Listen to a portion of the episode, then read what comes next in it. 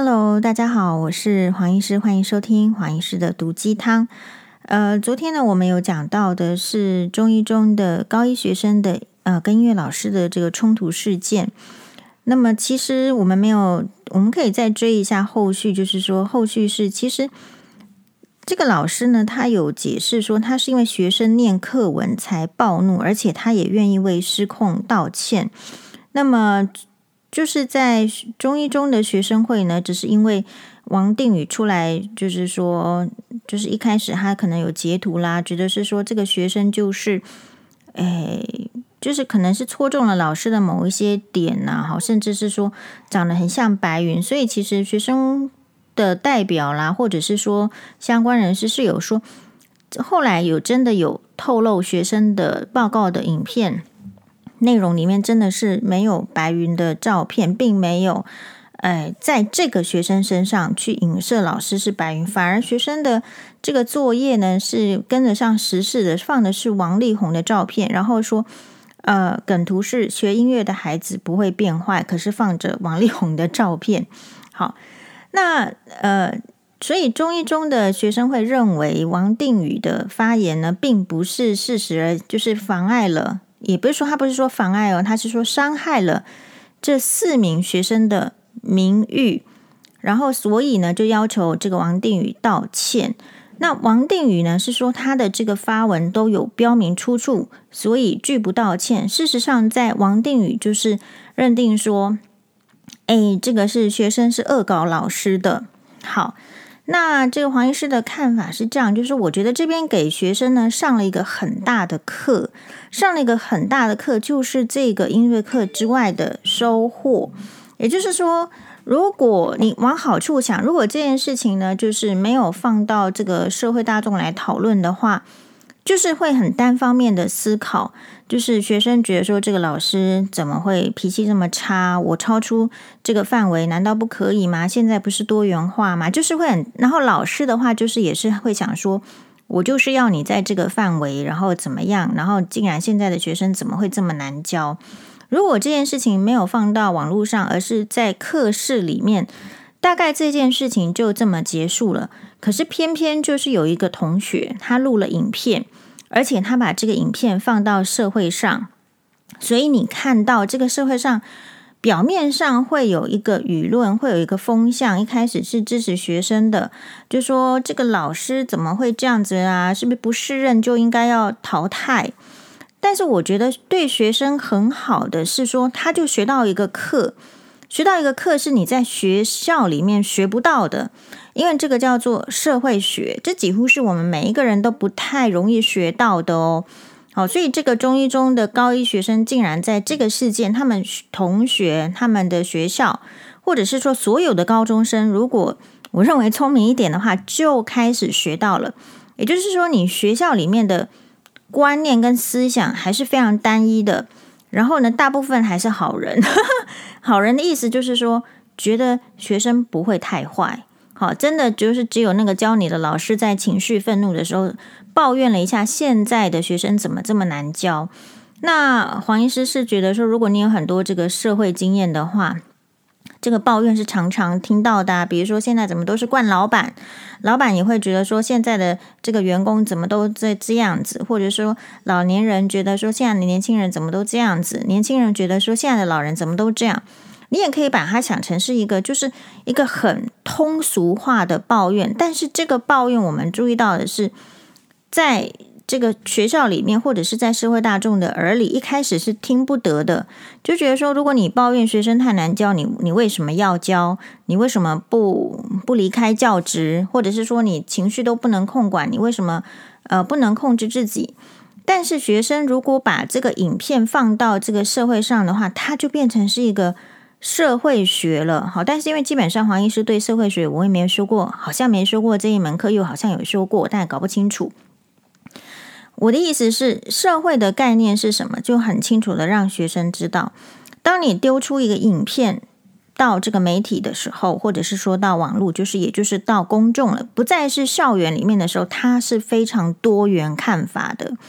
这个才是你多元教育的目标嘛。多元教育的目标是说，希望你这个人可以感受到各个多元的思考面向。结果你会发现，我们的多元教育还是不够的。当这个学生把影片放到这个社会上，开始出现多元的声音的时候，他们是会崩溃的。不见得是真的崩溃，但是从这个学生会要求，就是王定宇去这个，就是说会呃伤害了这四名学生的名誉，然后因此要求他道歉这件事情上，我觉得学生是不能够接受这个社会上各种不同的声音哦。哦，第一个，你可以说他是。这个报道资的来这个来源不对，然后可以请他澄清或者是改正，但是要不要道歉呢？其实 他也是不会道歉，所以学生第一个踢到了铁板，就是一样是一个经验，还有年纪，还有你处在的环境的不对等。大家知道王定宇为什么可以不道歉吗？因为他就是有附这个 reference，就是资料来源。就是一个媒体人，他常常就是也要在这个法院要避嫌，何况是王定宇，就错了这么多，很多事情不见得就是查证的很正确，都被大家轰到一个不行的。你觉得他没有学到经验吗？有，他的经验就告诉中一中的学生说，我这一些资料都是有来源的，这个就算到法院去，他都已经尽了查证之。的这个之职哦，就是如果在一个媒体的话，没有人规定媒体一定要报道正确嘛，报道真相嘛，有这个规定吗？其实 那个是媒体的良心。那我们有办法规定别人的良心吗？我们没有办法。所以这个就是学生我认为学到的一个很宝贵的一课。就是你看到这个人，可能假设你认为，呃，没有良心，或者是不报的不是真相，你要求他道歉。可是其实为什么他可以不道歉？因为在美，就算到法院，他也不会有问题的，因为法院不会这个，就是法学的这个里面的要求，并不会要求我们要做到那个像科学家一样仔细。我们这个是社会学嘛，它它不是很科学的。他也许是某某个程度的科学，他觉得差不多了。你会因为你的程度而受限，所以你查证的资料可能就是这样子。比如说一个医药记者，我们来讲好了，今天他报道的，你能说他完全正确吗？诶，也有可能是不完全正确的，但是你能告他说你这个不是真相，然后你误导大家吗？也不一定能够哦。如果他可以举证，他已经尽到了。查证的这个责任，就是说他有去查，结果他他因为自己的背景啦，还是因为自己的知识，或者是他可能被误导，所以他笔下写出来就这样。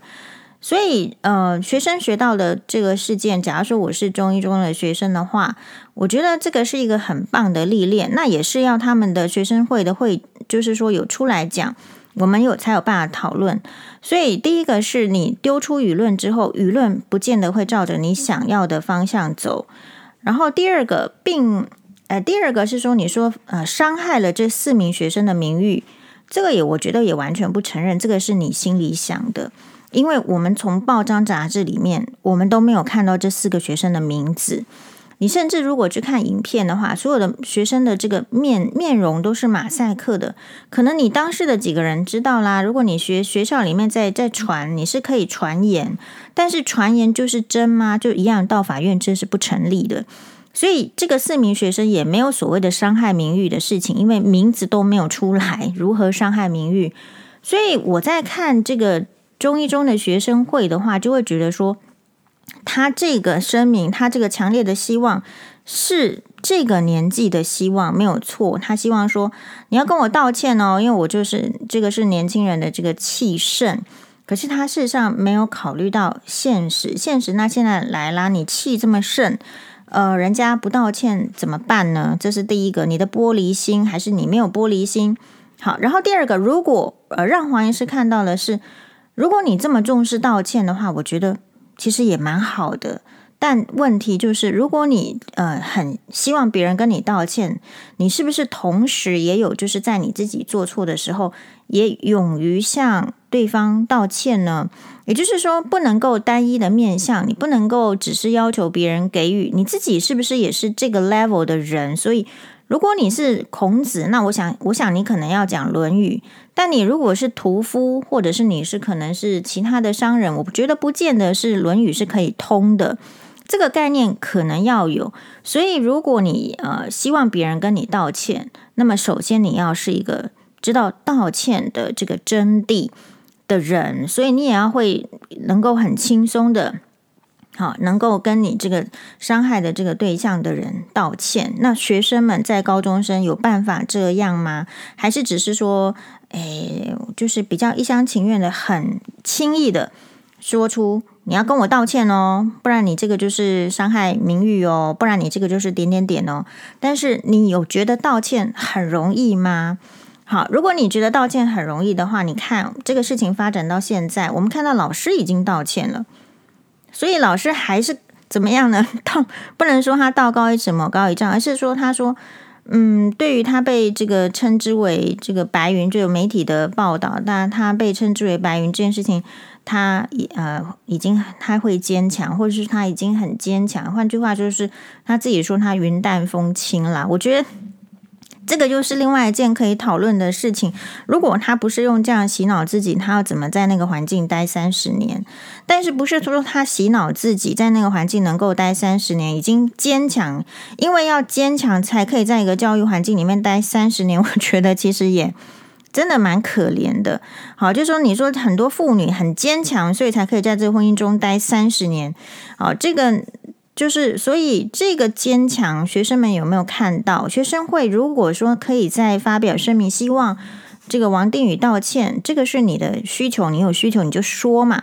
但是当你放诸媒体的时候，我觉得就会有各种多元的声音来思考，说你这样是对吗？而且不是单一一个声音，一定是有赞同的声音，然后也一定有反对的声音，然后所以这个就是他们学到的第二个课堂上学不到的功课，也就是。这个世界不会围绕着你转，不是你想要说这个真相是这样，别人就认同真相就是这样。这个呃，要告诉大家真相是什么，是一件非常费力的事情，而且是有能力的人才有办法做到。所以很多没有能力的人，或者是他并没有足够的金源，或者是足够的时间，他是没有办法去跟人家争执真相的。因为你看这个真相，呃，你表面上看到的是到这个舆论啊，到网络上是这样。你可以想象，平常你假设在一个更缩小的地方去要讲一个真相就好难。我还是想要跟高中生分享的是说，你不要以为说真相是一件很容易的事情，因为三人成虎，就是我的观察是，媳妇要在一个家庭里面说真相都好难哦。为什么？因为不是说真相不存在。而是你怎么样去说出真相，然后，呃，因为这个真相的会说出来之后，不，呃，会因为他而就是倒霉啦，或者是说非既得利益者会来围剿你，呃，因为他要他不能是做不正确的那一方，有时候真相的结果就是是有一方一定是对的，有一方是不对的，但是后来为什么没有办法去追究，是因为。因为会有在这个社会上的一些，应该是说个人的那种利益的这种彼此的牵绊。比如说媳妇能不能说出真相呢？当然可以说，但是有时候说出来是什么？你就怕你被讨厌，或者是说你就怕这个月钱不够了，或者你就说怕我说出真相之后，老公给我冷冷战、冷处理。就说这个第二个学生学到的就是，哎，你如果要说出真相，不是不可以，可是很费力。那所以你决定怎么样？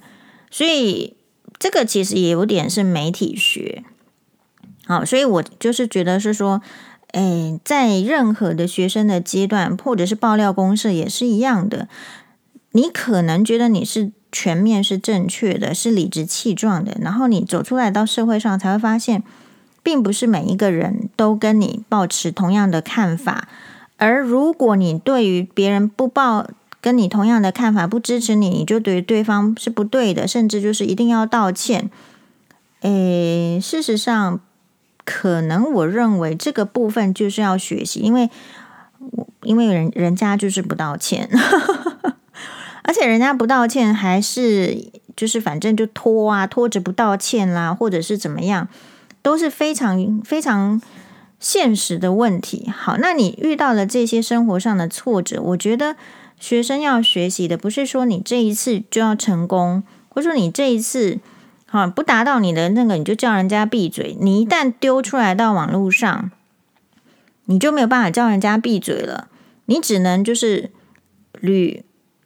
哎，就是屡仆屡起，就是你只能够，就是说跌倒了再站起来，跌倒了再站起来，大概是这样。所以这个事件，我想对那个高一的学生呢，确实他们的老师呃要比较专业的，要给他心理辅导，然后要试图让他从这样子的媒体的压力风暴当中学到东西，作为自己的养分。那如果是这样子看起来的话，我会觉得对学生。也并没有所谓的真正只有名誉上的伤害。黄医师个人的主张的概念，就是说你在妨碍名誉，因为常我常被前夫告嘛，都已经告告好告三次，每里面一大堆的，只要我在网络上不是网络上啊，像节目上讲出来的，全部全部大概都被告一轮了。我的意思是，名誉这个事情，你可能别人讲的不见得合你的意，但他不见得是真的妨碍名誉。哦，就是 你可能有时候这个事情是大家公众的讨论的必要性的时候，就会变成是另外一件事情。所以这个也是学生并还没有法律常识，所以会讲出这样子的的话，这个言行。但是我们是因为他是呃年轻人，一般来讲，我们比较有能力的。这个人还是要支持年轻人，还是要给他们空间。所以，但是我们给空间或者说给资源，并不是告不告诉他社会现实，因为不然的话，之后会更责备我们啊。所以我觉得，如果说这个我是这个台中一中的学生会的这个会长的话，就会觉得说，如果我可以要求王定宇道歉，但是假设说这个网络上所疯传的，就是其实这个女女老师因为他的这个颜颜值身材被霸凌的情形，在这个学校里面被霸凌的情形也这么多年了，其实学生会就算不是自己去霸凌那个老师的。呃，当事人其实也可以做出一个，我觉得是更正向，然后更代表这个社会正义的态度，去跟这个由学生会代表嘛，去跟这个老师致歉。老师固然说他很坚强，可是坚强的人，我们还是要给他拍拍肩膀嘛。我觉得学生可以学习，就是正视这个问题。就是说，这个东西你不你做的不对，不是全然是你的错，是社会风气的错。没有人告诉你说这样叫低级没水准，所以你做了。然后事实上，为什么网络会有这些言论出来？是因为很多当年这个中一中的学长出来说，真的，他们甚至有说是什么一进学校，这个老师一进学校的，他们就笑他。呃，然后这些学长今天呢，其实也只是为了内心良心要安一点，所以出来说：“哎呀，学生的同学弟们，你们真的做错了。其实真的不要嘲笑这个老师的年呃外外形啦，或者是颜值怎么样。”所以这代表这件事情告诉我们什么？为什么学长中一中的学长可以这样，可中一中的学生还是这样？就是因为那个年龄不一样。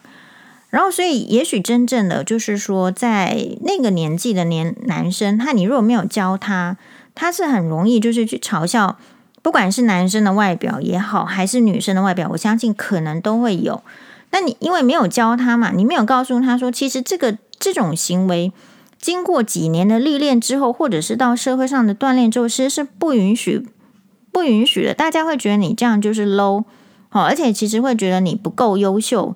就是这样子而已，那所以才会有后来毕业的学长省省思说，对哦，其实真的不不能够这样对人，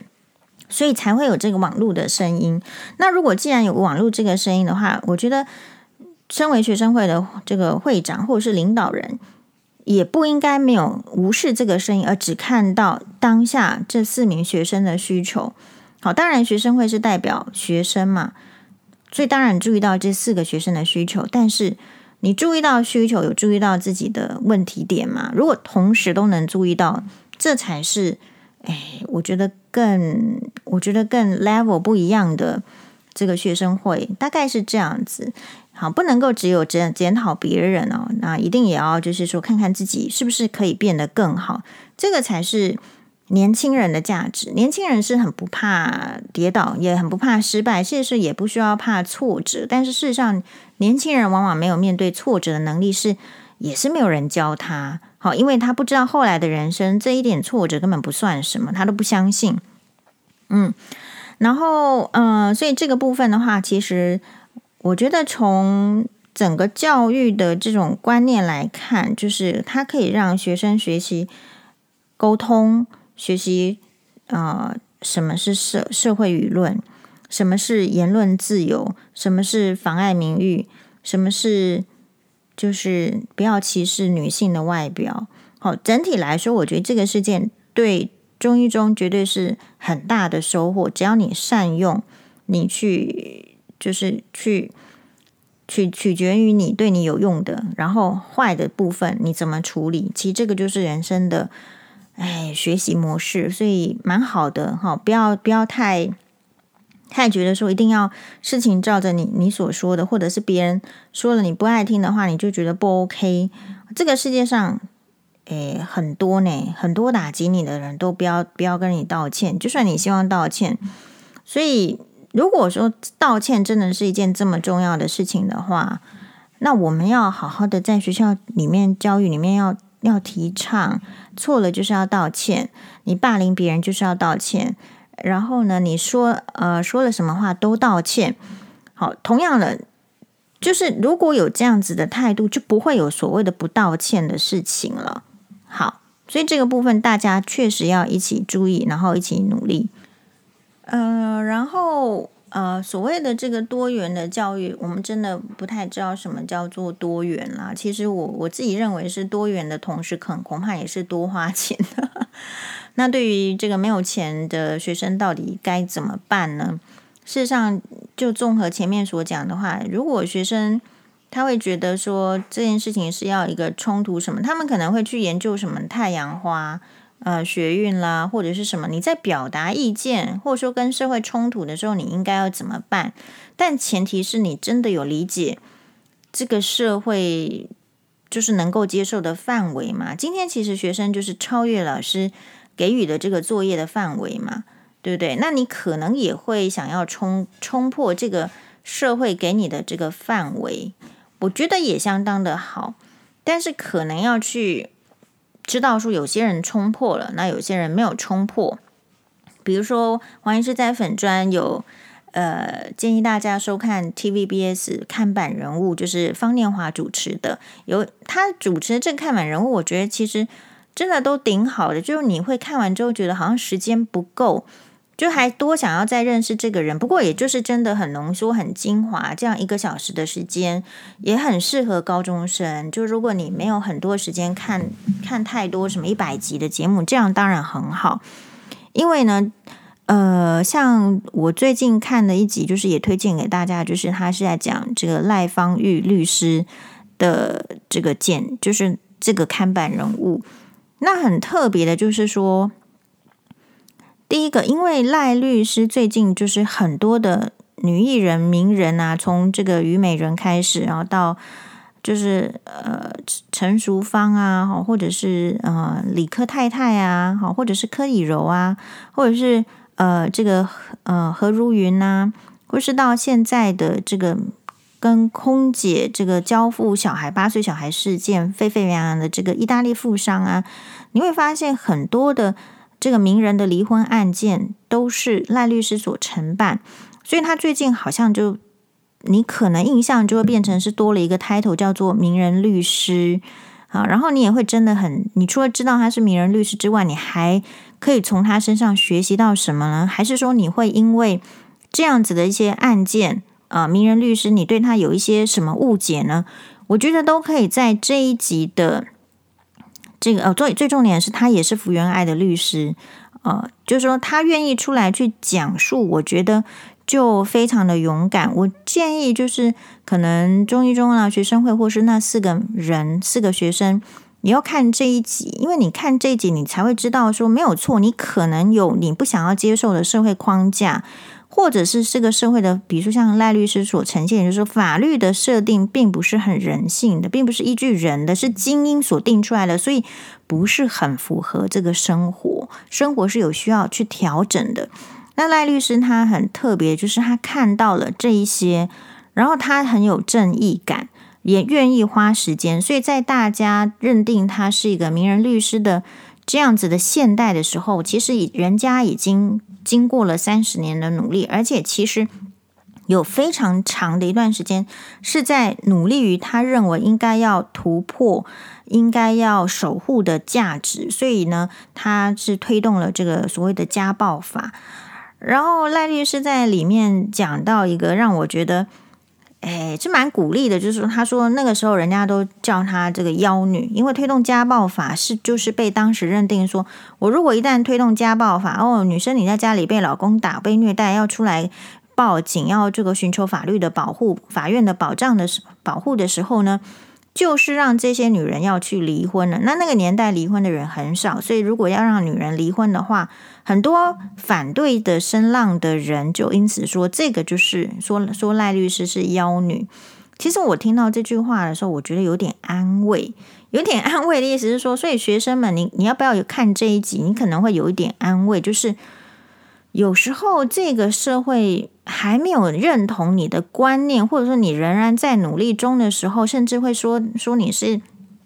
比如说不知足啦、不满足啦、不感恩啦，乱乱七八糟一大堆的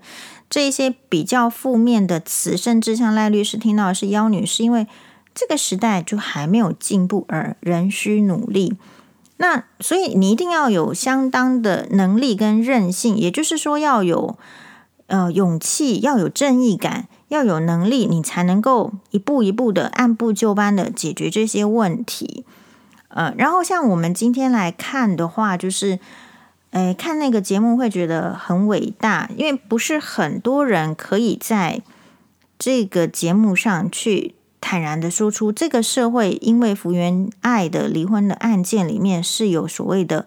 厌女文化。我就说他是呃赖律师是一个女权律师，他自己也提到哦，然后呢他在。承办这些案件的当中呢，就是一件一件的承办，甚至有这个陪这个当事人在这个警察局前面呢，要躲避这个 家暴男的这个追打的这样的经验都有的。也就是说，赖律师不是一个我们想象的，或者是说他确实呢，他是一个他是一个高位的律师，是非常有名的律师，然后嗯，讲话呢是非常有影响力的。我们这样讲，可是。可是事实上，人家是为什么今天可以到这个地位？为什么可以有影响力？是因为他没有放弃去感受每一个案件当事人的啊、无奈，然后需求，然后还有就是说，到底这个法律是不是有机会改变，或者是说上面的人呃能够影响法律的人有没有看到现实的这个困难？所以他确确实实是一个很认真。在这个现实的案件当中去整理、去努力，然后而且愿意再往新的方向去努力的一个女律师嘛。那今天说穿了，就是如果不是赖律师这样子有影响力的人出来说，一般的女性，不管你是网红啦还是怎么样，你只要稍微说一句这个挺福原爱的话，好，这个挺不见得是说，诶。是停什么？比如说，诶，就是大部只是针对说大家，诶，去质疑他，比如说为什么这个女生可以放下小孩，但是大家大概就停在这里。可是赖芳玉律师可以告诉大家说，你停在这里的原因是因为你没有能力，或是你不愿意去理解。这个没有带下，没有没有，就是说能够让这个小孩能够在身边，或是照看的，或者是照顾的理由，是因为其实是有困难的，而有一些困难其实没有办法在舆论上说哦，所以我觉得赖律师很勇敢的，就是说他其实就说出了这个层面。那我觉得这个部分呢，会让嗯很多的这个没有办法获得。子女监护权的女性或者是男性也是一样，不是只有为了女性。其实有一个相当的概念，就是说，其实他没有，或者是不能，其实是有现实的困难。那你不要用他没有父爱，或者是没有母爱去责备他，这样子他们双方才有可能在比较有能力的时候，尽可能的给予小孩子能够给予的。